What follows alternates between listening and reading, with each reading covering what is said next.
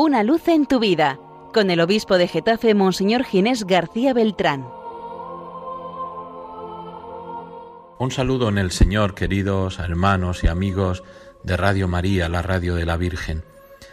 En este sexto domingo del tiempo ordinario, domingo anterior a la cuaresma, que vamos a comenzar el próximo miércoles, miércoles de ceniza, el Evangelio de San Marcos nos propone la curación de un leproso.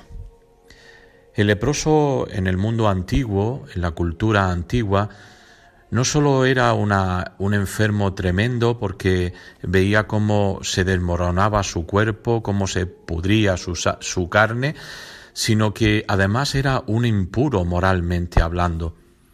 Por cuestiones sanitarias, pero también por cuestiones espirituales, el, leproso estaba fuera de la sociedad, era impuro, nadie se podía acercar a él. Sin embargo, San Marcos nos dice hoy en el Evangelio que este leproso se acercó a Jesús, se pone de rodillas y le suplica.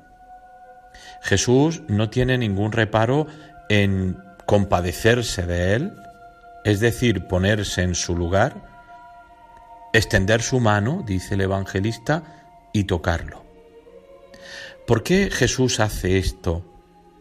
No solo porque Jesús tiene poder para curar físicamente, sino porque Jesús, que es Dios, tiene poder para hacer puro lo que es impuro. Es una referencia clara a la de este Evangelio al perdón de los pecados. Nosotros no somos nada. Nosotros somos pecadores. Y nos acercamos a la misericordia de Dios con nuestra pobreza, con nuestro pecado. Y Dios nos recrea. Dios de la impureza a la que nos ha llevado el pecado nos hace puros. Recrea nuestra carne pecadora. Dios al perdonarnos nos cambia, nos hace nuevos. ¿Qué necesita de nosotros? ¿Qué podemos hacer nosotros?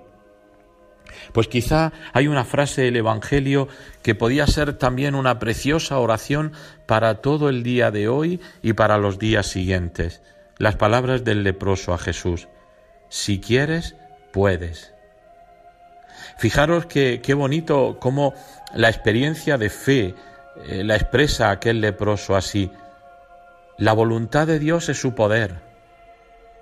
Si tú quieres, puedes. Es decir, no dudo para nada de tu poder. Por tanto, lo que apelo es a tu voluntad. El hágase tu voluntad del Padre nuestro tiene aquí una expresión preciosa. Señor, si tú quieres, puedes.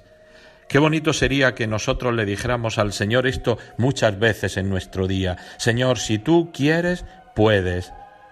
Y además que todo lo que hagamos como dice San Pablo en la carta a los Corintios, que todo sea para la gloria de Dios, que también nuestra salud espiritual, nuestra conversión, sea para la gloria de Dios.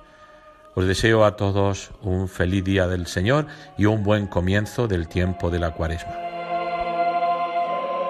Una luz en tu vida, con el obispo de Getafe, Monseñor Ginés García Beltrán.